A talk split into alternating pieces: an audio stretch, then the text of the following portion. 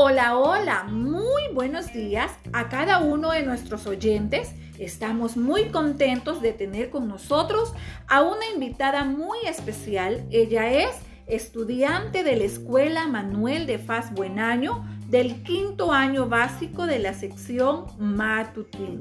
Vamos a conversar un poquito con ella. Hola, mi nombre es Loida Mejía Jiménez. Es un gusto poder compartir con ustedes el día de hoy. En el segmento de hoy vamos a tratar el tema sobre la salud individual y colectiva.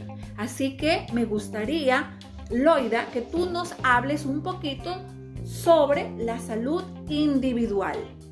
Abarca una amplia gama de intervenciones sociales destinadas a proteger la salud y la calidad de vida mediante la prevención y solución de la causa de los problemas de salud. Muy bien, ahora, ¿qué nos puedes decir sobre la salud colectiva? Es el primer contacto con las personas, las familias y la comunidad con el sistema de salud, acercando la atención sanitaria al máximo posible al lugar donde las personas viven y trabajan. ¿Cuáles serían los objetivos de la salud individual y colectiva? Los objetivos de la salud individual son la identificación de las condiciones de trabajo, la identificación de los trabajadores sensibles a riesgos, la adaptación de la tarea al individuo y los objetivos de la salud colectiva son brindar respuestas inmediatas a las necesidades de la población, identificar cuáles son los núcleos de problemáticas para cada subprograma.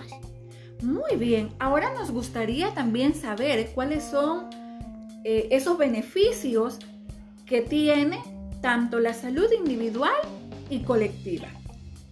Existen varios beneficios. Tener una vida saludable, nuestro cuerpo se libera de trastornos y complicaciones, se obtiene una vida más larga, no sufren ningún tipo de dolores o malestares.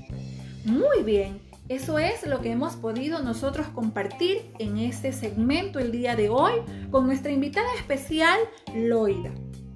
Para nosotros ha sido un placer poder tenerte en nuestro espacio. Esperemos que no sea la última ni la primera vez que has estado con nosotros.